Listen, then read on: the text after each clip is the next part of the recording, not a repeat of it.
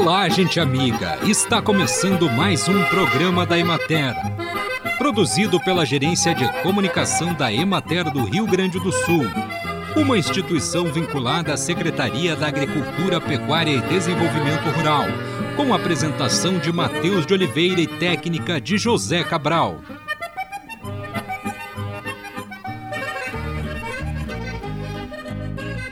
As frutas não são fontes de proteínas, gorduras e carboidratos, mas apresentam grande importância na alimentação pela riqueza como fornecedoras de vitaminas, sais minerais e fibras.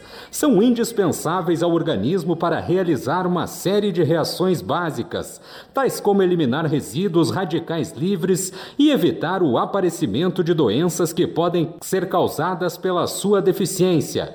O araçá é uma fruta mucilaginosa, adstringente e nutritiva, rica em vitamina C e antioxidantes, indicada no tratamento da prisão de ventre, gripes, resfriados e infecções, provavelmente pela presença de óleos essenciais com atividade antimicrobiana.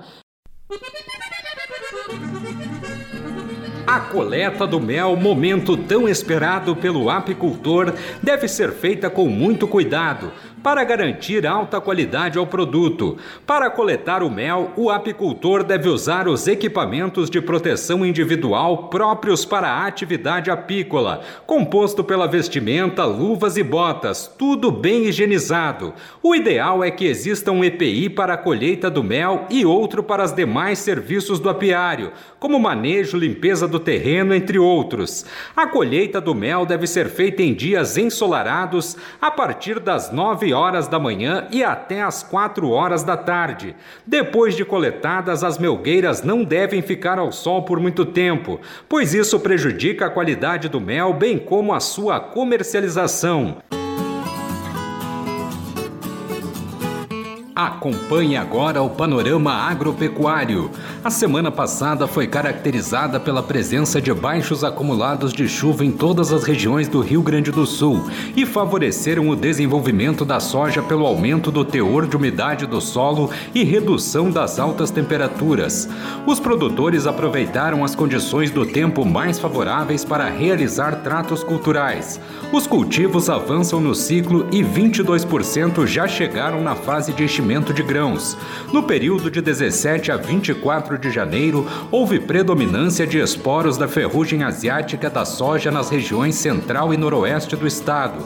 A detecção de esporos é um indicativo da presença do patógeno no ambiente, e nestes locais recomenda-se aos técnicos e aos produtores observância das condições climáticas para o manejo da ferrugem. As condições ótimas de temperatura para o processo de infecção são entre 18 e 20 25 graus, umidade relativa do ar acima de 75% e no mínimo 6 horas de molhamento foliar. Condições extremas de temperatura abaixo de 10 ou acima de 26 graus podem afetar a germinação dos esporos. Nessas condições, o período de molhamento requerido é acima de 10 horas. O levantamento semanal de preços realizado pela Emater no estado identificou cotação média da saca com incremento de 3,76% em relação ao da semana anterior, passando de R$ 178,02 para R$ 184,72. Na região de Santa Rosa, produtores que terão perda total das lavouras e que têm contratos de entrega de soja futura estão preocupados, uma vez que muitos não terão o produto e há cláusulas penais leoninas para quem não entregar o produto físico contratado.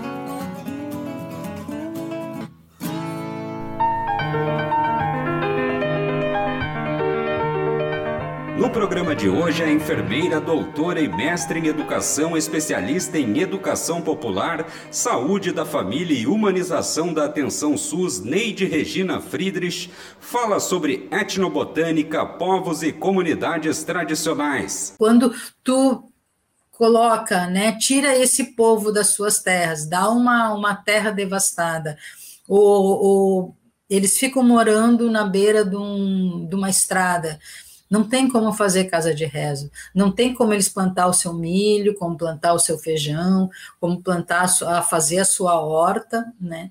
Eles vão viver como? E aí é, é, é, interessante, né? Que daí o homem branco dá uma, uma contribuição, né?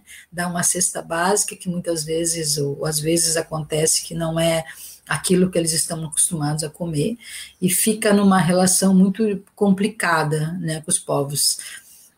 Eles precisam ter terra, eles precisam ter terra para plantar, para colher, para comer, eles precisam ter terra, eles precisam ter mato, que são onde estão as plantas, e isso era uma conversa que uma vez eu tive com a Talcira e a dona Laurinda, que são lideranças né, indígenas, as, as, mulheres Guarani, e elas, e elas diziam assim, eu perguntava, ah, vocês não plantam chás, né? E elas diziam que não, que a, a planta é em Anderu que coloca na terra, né? Em Anderu que vai nos dar as plantas. Em Anderu, o Deus deles que vai dar as plantas. Então, se eles não têm o mato, em Anderu não tem como dar essas plantas para eles. E a gente vê, então, nesse movimento, uh, que como eles já. É, essas trocas das mulheres, né, entre, uh, entre elas, fazendo essas trocas de sementes, trocas de plantas, quer dizer, elas já estão precisando fazer isso, porque antes não, não teria necessidade. Antes era a planta tá ali, Nhanderu nos deixou, né? Então agora começa um outro movimento também de de elas estarem fazendo essas trocas, né? Porque a gente vê muito isso, né? De ah, não, essa terra vai uma terra onde tinha eucalipto, daí tira o eucalipto, uma terra que não consegue plantar nada, ou, ou se vai conseguir plantar vai levar muito tempo, né? Então, essas questões das terras são fundamentais para os povos indígenas, para a sua saúde, né? E assim, essa questão também que eu fico pensando, né, o, o, o segredo, que eu, eu penso que é uma questão muito importante, assim, também, quando a gente vai, vai falando sobre os povos indígenas, né? E, e lembro que eu estou agora fazendo um livro sobre, sobre outras mulheres benzedeiras e rezadeiras, né, mulheres de daime e tudo e elas também, muitas vezes, a gente escuta isso do segredo, né? Perguntar, ah, tem uma oração para o quebranto, para uma. Eu posso escrever, e elas dizem não. Isso é segredo. Isso eu recebi esse rezo, então ele tem que ficar comigo.